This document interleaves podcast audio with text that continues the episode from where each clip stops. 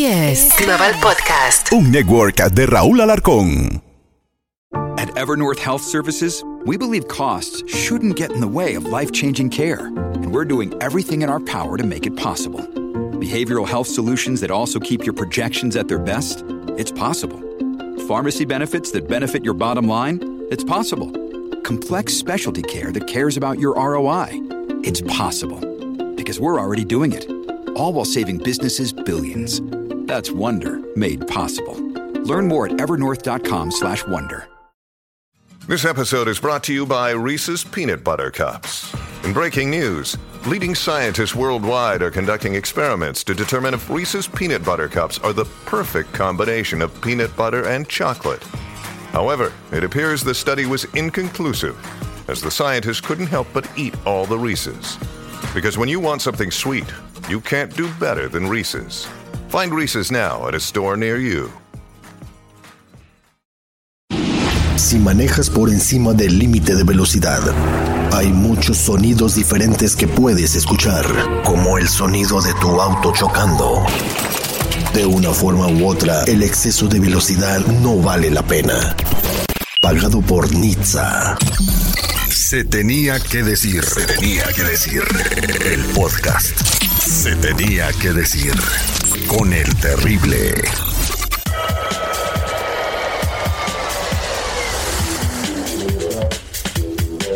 Hola, ¿cómo están? Soy su compa, el Terry, para una, un episodio más de su podcast. Se tenía que decir. Ahora estamos platicando con una persona que tiene años en la industria del entretenimiento, ha trabajado en radio, en televisión, en las películas de Hollywood, eh, ha, hecho doblajes de voz, una extensa carrera de muchos, muchos, muchos. Ahí no voy a decir cuántos para tratar de simularle. Dale, mi amigo Rafa Ziegler. ¿Cómo estás, compadre? ¿Qué pasa, mi Terry? ¿Cómo estás? A, to a todas margaritas. Muy bien, contento y gracias por la invitación. Y, siempre, pues, ¿qué te puedo decir? no de estar aquí, estar contigo, estar con ustedes, estar frente a los micrófonos, es un lujo, pero creo que lo valgo. Es un lujo, pero oye, Rafa, el, el apellido Ziegler, ¿de dónde es? El, el apellido Ziegler, eh, fíjate que es austriaco. Ajá. Austriaco alemán. ¿De dónde me salió? No sé, pero alguien por ahí este, le aflojó a un austriaco y, y, y salimos todos, pero somos todos guadalupanos. Entonces, si, si van a, haciendo tus ancestros, vas a estar como ya como por Austria en, eh, o como de origen escandinavo, ¿no? Una cosa sí, pero nada más de origen, porque pero te, te lo, el lo chúntaro, lo, lo, chúntaro no me lo quita nadie, ¿no? Pero no, el, el, el tatara, tatarabuelo emigró de Austria a México y de ahí se quedó y ahí su familia y ahí somos todos. Y bien, ¿cómo, ¿cómo comienza tu carrera, Rafita, en, en, los micrófonos? Mira, yo llego hace varios años, muchos años acá a Los Ángeles uh -huh. y yo vengo como todos, eh, vengo por un año y me voy, ¿no? Y yo venía becado para una escuela de actuación de, que se llama Stella Adler. Yo empecé a estudiar en la escuela de actuación, ¿no? Y este y a los literalmente ocho meses ya me habían casteado para un programa de tele en el canal 52 con José Ronstadt, con un grupo de gente. Okay, entonces Maldonado. empezaste a trabajar. Empecé en tele. Con Fíjate José que Ronstadt. ¿Y cuál era tu, tu, rol en la televisión? Era el conductor de un programa matutino a 6 a 7 de la mañana que se llamaba Teleradio 52 de puro entretenimiento en vivo. Entonces ahí me lancé como alto, pero alto, ahora sí que al ruedo, pero sin capote. Ok, arroz ¿no? sin capote y estabas eh, siendo co, co conductor con José Ronstadt. Con José Ronstadt y Jessica Maldonado, que Jessica Maldonado ahorita está como reportera. Sí, Jessica Maldonado, ¿cuántos años tenía? ¿15? No, ya tenía, ya no se cuece el primer hervor, ¿no? Saludos a la querida Jessica. No, pero estaba bien chavita. Todos estábamos bien okay, chavillos. Eh, bueno, fíjate, así llegó eh, el canal 52, es lo que es ahora es Telemundo. Telemundo. Ya era Telemundo. Ya ¿no? era Telemundo. Claro. Entonces entraste a Telemundo a los ocho meses de haber llegado de México. ¿En México qué hacía Rafa? Fíjate que yo me bajé de un avión, era hermoso, sobrecargo, este, como quieran llamarle, porque si todo el mundo le dice flight attendant. Yo era flight attendant durante seis años estuve y literal en diciembre eh, del año antes de venir me dije bye, hasta luego y en enero ya estaba aquí. ¿Para qué aerolínea trabajabas? Mexica, la, la, la, única, la tres veces H mexicana de aviación. Mexicana de aviación. ¿Cómo es la vida del flight attendant? Nunca, nunca, siempre he visto los flight attendants, pero me imagino que no tienen vida, ¿no? Porque siempre andan volando de un lado para otro. ¿A qué hora están en su casa? Uy, mi hermano, pues ¿para qué quieres estar en su casa cuando llevas esa vida, carnal? Te, te, puedo contar historias de terror. No, pero de buen pues, terror. De eso, se tra- de eso se trata. O sea, ¿cuántos años tenías cuando eras este fly attendant? Yo entré a los 22 añitos, a, la- a los tiernos 22 ¿Por qué años. quisiste ser fly attendant? O sea, fly attendant, la gente de, ah, qué, qué chido, qué padre, pero vamos a ponerlo en este contexto. Es Ajá. un empleado doméstico del aire y Sí. que tiene que aguantar a personas que no conocen, que son bien groseras Sí. y que son impertinentes. De acuerdo. Eh, ¿Por qué quisiste ser fly attendant? Se Mira. le veía como un tipo de trabajo elitista, ¿no? Eh, mira, la verdad es por- porque yo quería ser piloto. Yo quería ser piloto por ahí de, de la familia de, de- de gente de aviación. Entonces yo después dije, no, hay que estudiar mucho, cuesta muy caro. Mi jefe me dijo, no, aguanta la risa. Entonces agarré y dije, bueno, pues sabes qué, de flight attendant porque me gusta la volada, me gusta estar en aviones, todo lo que tiene que... Y en esa época era muy glamoroso ser sobrecargo. La verdad sí somos charoleros del aire, ¿no? Lo digo con todos mis compañeros, ¿no? Y sí, chicken or beef y eh, refresco, cerveza, pero era muy glamoroso porque era la época en donde sí te arreglabas bien como tanto como pasajero como flight attendant y la pasabas muy bien. Donde las chicas, donde de las hermosas sí estaban como estaban proyectadas en Ah, la tele, no, es que es que el- el- la selección era conmigo fue cuando nos seleccionaron, ¿no? Pero- la, la selección era era con las mujeres era muy estricta, ¿no? Con los hombres de alguna manera también, pero sobre todo te, te- andabas bien arreglado. Ahora con todo respeto de repente tienen jornadas tan duras, eh, vuelos tan largos, descansan tan poco, los los mismos sobrecargos, ¿no? Que ya la verdad pues se Un descuidan. fly pero- attendant entonces no puede tener una vida de familia. Eh, sí, sí, sí, sí. la ¿Cómo verdad, le hace? Mira, lo que pasa es que nosotros sí íbamos y veníamos, pero siempre teníamos lo que le llamaban intocables, que eran cinco días al mes, intocables, como lo dice la palabra, que tú tenías ya sea de lunes a viernes, cualquier día, pero cinco días seguidos donde no te podían tocar esos y esos días descansabas. Y aparte los días que descansabas entre vuelo y vuelo, muchos te tocaba descansar en pernocto, o sea, afuera, ¿no? Andabas en cualquier parte, en cualquier otro país, una cosa así, y descansabas uno o dos días. Pero era la época donde hacías un vuelo de ocho horas y descansabas dos días. Por ejemplo, yo me llegaba a ir a Miami, haz de cuenta un viernes, llegaba a Miami y me regresaba a México hasta el lunes. O sea, estaba viernes en la tarde en Miami, sábado, domingo y regresaba el lunes, con todo pagado. ¿Conoces todo el mundo, Rafa? Mm, No todo el mundo, gran Pero parte. qué, pa- qué- qué- este, cuéntame algunos países. Bueno, por ejemplo, toda la gran parte de Europa, este, todo Estados Unidos, ¿no? Estados Unidos conozco más que muchos gabachos, ¿no? Hay muchos estados que los gabachos no conocen. Este, pero ¿qué más te puedo decir? Asia no conozco, ¿no? No me tocó. Pero yo creo que Europa fue la parte más sabrosa, ¿no? Y bueno, y, y Latinoamérica, ¿qué te digo, no? Todos mis países, todo, todo lo que es. Perú, Argentina, Venezuela. Argentina no, fíjate. ¿No? Argentina no, Colombia, Venezuela, todo sí, pero Argentina no, No me ha tocado ir. Argentina, Ni che. siquiera de turista he ido y todo el mundo dice que es una cosa increíble. ¿Verdad? Oye, Rafa, vámonos a las historias de terror del aeromozo. ¿Qué- Ay, ¿Cuáles, son, cuáles son esas historias, Rafa? No, eran historias Está muy apagando el lindas. satélite. Era, ah, bueno, no está oyendo nadie, ¿verdad? No hay, no hay pez, no.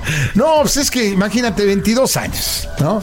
O sea, en esa época, pues uno delgadito, jovencito, bello y, y todo, y, y sin, sin familia. Yo vivía todavía con papá Sin y mamá. compromiso. Sin compromiso, todavía vivía con papá y y, las mamá. chicas hermosas igual de la misma edad. Ah, una cosa increíble. Pero que entonces sí, ese, ese es cierto, esa es la leyenda urbana. Bueno, la leyenda urbana dice que las aeromosas nomás jalan con los pilotos. Eh, eh, pilo- hay unas que nosotros les llamamos piloteras, con todo respeto a las compañeras, ellas lo saben, no es, no es un secreto. Sabíamos, ya sabíamos cuál era la pilotera. O sea, tú sabías, con esa ni, ni siquiera le llegues, hermano. Ni siquiera te volteaba a ver ella, carnal, ¿no? O sea, ya si no traías cuatro barras aquí en los hombros, no servías. Tres, maybe, cuatro, seguro, ¿no? Pero, pero no, pero entre sobrecargos teníamos buena camaradería. Ahora, toma en cuenta que éramos en esa época como 1200 sobrecargos la planta y éramos solamente un 25% o menos hombres, el resto mujeres. Entonces era como una cosa increíble. Pero no, sí éramos fiesteritos, sí, sí O éramos sea, se bajaba el avión ya venían planeando para dónde iba a ir y todo. Oh, y dónde iban a amanecer. Desde que estábamos firmando el vuelo antes de subirnos al avión, ya sabíamos. con- y sobre todo cuando sabías, porque generalmente era al azar, nunca volabas con la misma gente. Pero cuando ya sabías que, oye, te toca tal, a mí me toca también, no, güey, pues entonces tú te traes el pop, yo me traigo esto, tú tra- traes aquello. Y acuérdate, allá en el hotel, y la Oye, no, y estaba la hermosa trofeo, la que decía, este, el que corone con esta muchacha, ese es el campeón. Hab- hab- Había, había algunas muy hermosas, muy bellas, que todo eran inalcanzables, vaya. Y fueron Volaban siempre- a más de 30 mil pies de ¿Y altura. las alcanzaste alguna de ellas? No, hombre, que va a andar alcanzando. No, Les daba nada. risa yo. No, qué bárbaro. Bueno, pero pero oh, tuviste algunas buenas noches. Sí, sí, pero ¿sabes qué? Con todo respeto y cariño a las pasajeras, más pasajeras. Sí, pasajera. Sí, Pero sí, esas sí. no les hacen caso, ¿sí? ¿Les hacen caso? Uy, que si te no, y sobre todo las Spring Breakers. ¡Oh, wow! La- la- las chavillas que, porque nosotros volamos, por ejemplo, de México a Cancún, Cancún, Dallas, Texas, y este, y por ejemplo, las que íbamos, por ejemplo, de, eh, haz de cuenta que salíamos de Dallas, Ajá. Texas, ¿no? Digo Dallas, Texas, para que no se vaya a malinterpretar. Dallas, Texas, y volábamos a Cancún, pues llevamos el avión lleno de chavillas, y este, y chavillos también, ¿no? De 18 para arriba, eh, que eran spring breakeros, y luego, luego, y nosotros nos quedamos en- también en Cancún, entonces armaron unos Oye, reventones. Rafa, ¿y qué Dime. tal la maestra que te decía, ¿me trae otro whisky?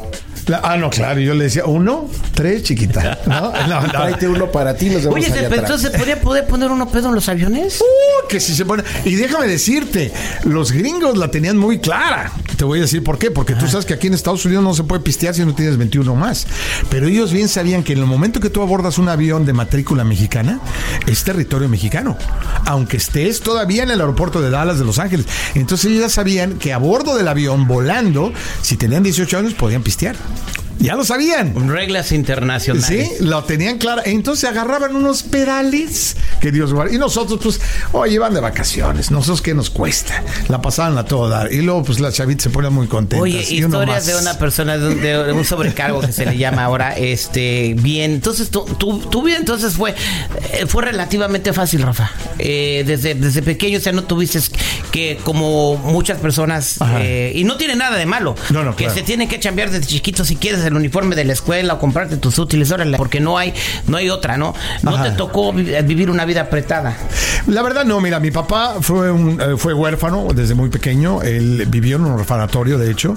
Él fue un hombre que se dedicó a trabajar, trabajar. Él, él se auto eh, Autodidacta. completamente. Él hizo su carrera, trabajó muchísimo. ¿no? Él a los 10 años estaba trabajando, a los 12 años trabajaba, a los, a los 13 años era piloto de pruebas de una fábrica de pulque, ¿no? Entonces, este, Piloto de pruebas de una fábrica de pulque. Eso es verídico. No, en sí, paz o sea, descanse, o mi sea, que jefe. el vato Él- se dedicaba a ver cuál pulque Te estaba lo más, juro. cuál más curado. Tenía, tenía 13 años y llegaba a la pulquería y Era le decían. catador. Eh, De Catador. neta. Sí, era, o sea, para ver si estaba bien la fermentación y lo probaba y él, pues, pues el pulque agarraba unos pedones. A este le falta mona. Exacto. Échale más avena, ¿no? A este le falta pitaya, ¿no? Échale que- guayaba. No, no, agarraba unos pedales el pobre hombre, una cosa increíble. Pero, pero él siempre fue muy chambeador. Y entonces, gracias a eso, gracias a eso, él nos dio a nosotros una vida. Tuviste buena. una vida padre, entonces tú fuiste a la escuela. Bendito sea Dios. Salí ¿Eras- pronto, salí pronto. eras no estudié junior? mucho. No, ¿O no? no, nunca fue ese punto. Siempre fuimos una familia bien, eh, que tenía, mi papá tenía sus negocios y todo, muy exigente. Y yo en el momento que dije no más a la escuela, de los ¿Hasta tres que hijos, llegaste a la prepa? ¿o yo dónde? sí terminé la prepa, pero así como. No ¡ay, quisiste ir a la universidad. Eh, en- fíjate que entré un semestre y me salí a la UNAM, Ajá. ¿no? Administración de A la. UNAM. Sí, a la Universidad Nacional Autónoma de México, tres veces Sachi. Pero no, no, nada más pasé, fue, o sea, ni hice nada, ni nada. Estuve seis meses, cuatro meses y bye. Pero, pero cuando, por ejemplo, dejé, dejé de ir dos años, yo entré tarde a la universidad porque dejé de ir dos años a la escuela. Entonces, pero mi papá siempre dijo, ah, sí, pues vas a trabajar en el negocio. ¿Tú crees que vas a llegar a trabajar en el negocio como hijo del patrón? Pura de árabe. No, yo era el que iba y traía, por ejemplo, él tenía negocios de ópticas. Y nos- yo viajaba en metro desde las 7 de la mañana hasta las 3 de la tarde. Él, era, era el IBM. Y veme a traer esto, y veme a traer lo otro. Hasta que te ganaste el carro. Eh, ni si- no, ¿Sabes que nunca me compraron carro? No, nunca te compraron El carro. primer carro que yo tuve me lo compré yo y de sobrecargo.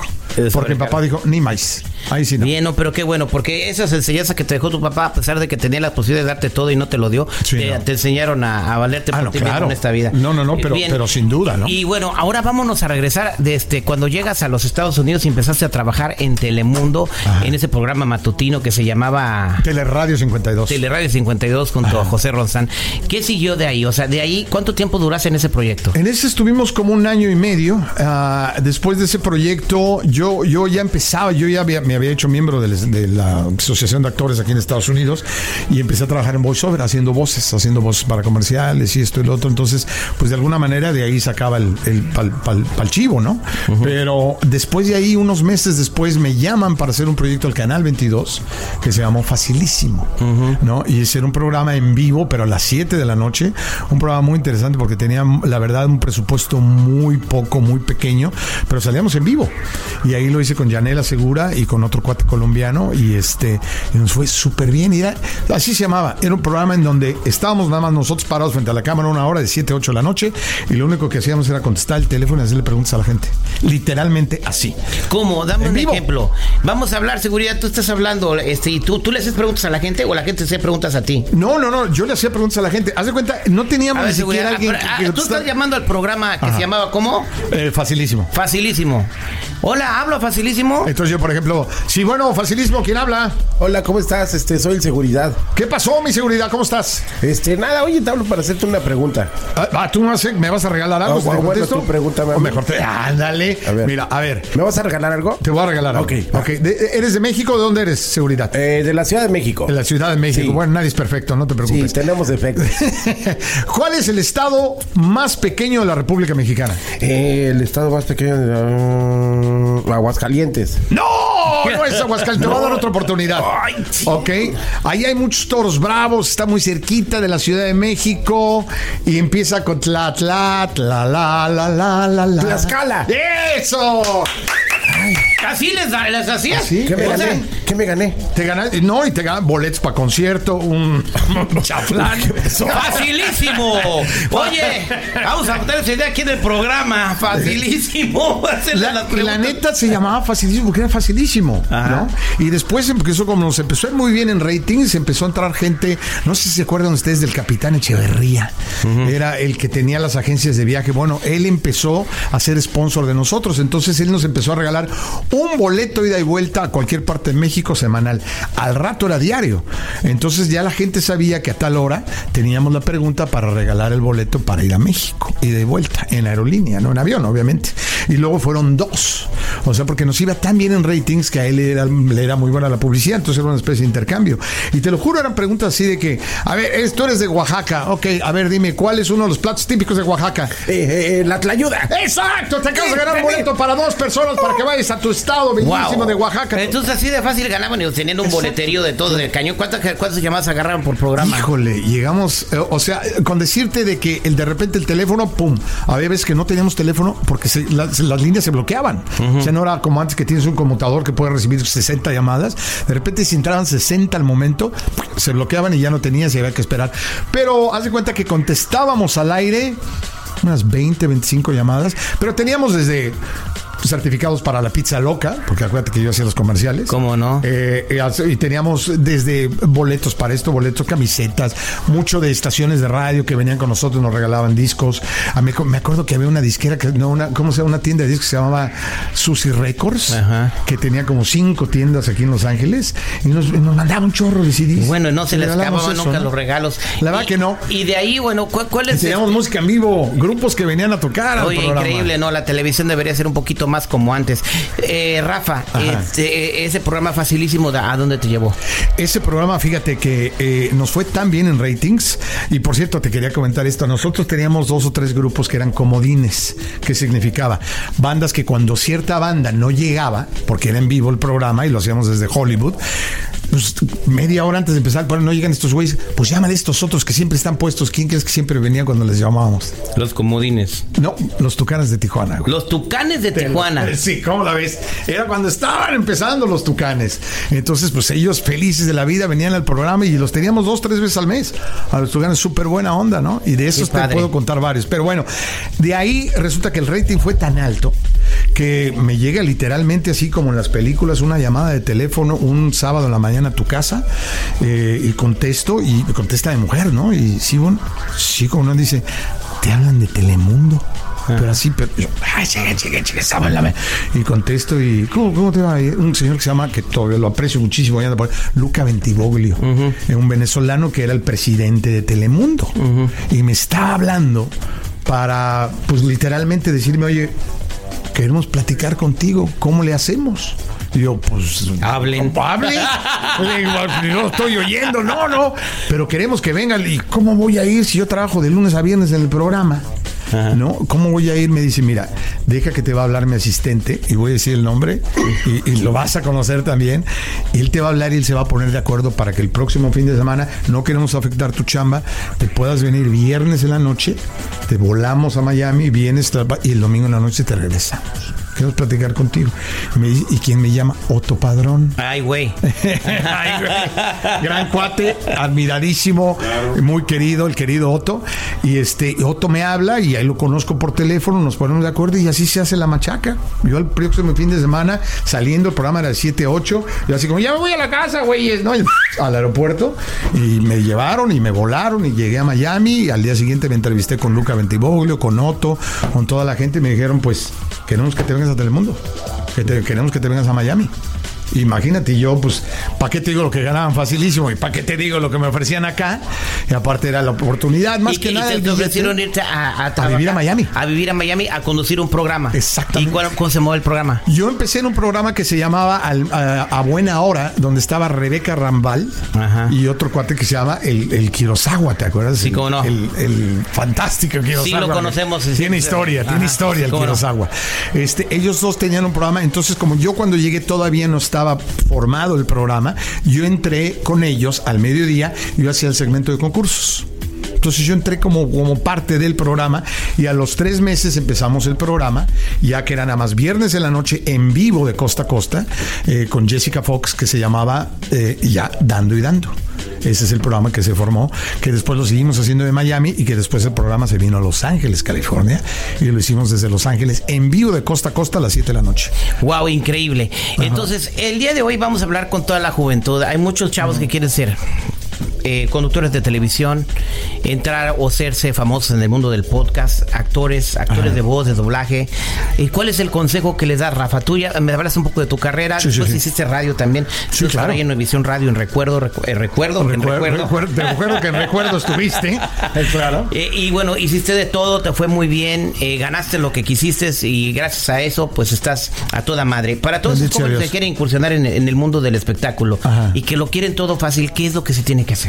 Mira, lo que se tiene que hacer es querer, querer lo que quieres. ¿No? Este, yo siempre les digo, me dicen, ah, chica, chica, ¿cómo si? Querer lo que quieres. O sea, tienes que realmente decir, si quiero esto, tienes que ir por él y estar dispuesto a sacrificar tiempo, dinero y esfuerzo por lograrlo. No que sea una calenturilla, ¿no? Ay, quiero salir en la tele, pues, ¿y, qué estás haciendo para hacerlo, no? Entonces yo lo que creo es querer. Si cuando tú empiezas queriendo lo que quieres, ahí vas bien. Después de su preparación, yo lo que le digo, prepárate, nunca hay una clase de más, sobre todo hoy en día. Yo quisiera haber tenido los elementos que tenemos hoy en día con esos tutoriales gratuitos en, en- en YouTube. Si quieres ser actor de voz, si quieres ser actor de televisión, hay muchas cosas, cursos, escuelas los colegios comunitarios. No desaprovechen los, los community colleges que tienen clases gratuitas, sobre todo durante los veranos, ¿no? Donde y no gratuitas, a veces por cinco bolas, ¿no? Por clase, tienes, tomas una clase de actuación con gente buena, con gente que sabe, pero siempre busca, hay muchos recursos y yo creo que es eso, es echarle muchas ganas, escuchar, ¿no? Porque por eso Diosito nos dio dos oídos y una boca. Es más importante escuchar que hablar. Entonces, escucha, escucha, escucha al que sabe, no minimices, no creas que porque, ay, ya están rucos, ellos no saben lo que es hoy en día. Mira, eh, eh, más sabe el diablo por Sigues- viejo que por diablo. Sigues ¿no? participando en muchos, en muchos proyectos de, de Netflix, Ajá. que es muy difícil entrar a Netflix y sigues este, haciendo doblajes. Entonces, hasta el momento sigues vigente. Vigente, Entonces, gracias hay a que prepararnos muy bien. Rafa, gracias por esta plática. No, hombre, al genial. contrario. Espero que sea la primera de muchas. y para toda la gente que te quiera seguir en las redes sociales o, o saber más de ti o escuchar tu podcast. ¿Cómo Ah, por supuesto, mira, estoy como Rafa Sigler, Sigler S-I-G-L-R, arroba Rafa Sigler en todas las plataformas. Y este, ahí mismo le- hay información del podcast y todo, donde tú estuviste, mi querido Terry, gracias. Eh, la hicimos a todo dar. Y este, y ahí, ahí síganme, yo siempre estoy posteando cosillas y consejillos y todo, pero sobre todo la pasamos a todas margaritas. Muchas gracias, Rafita. Gracias. Gracias, mi querido Terry. Gracias, mi querido Seguridad. Gracias, Rapita. Esto fue Se tenía que decir. Se tenía que decir. El podcast. Se tenía que decir. Con el terrible.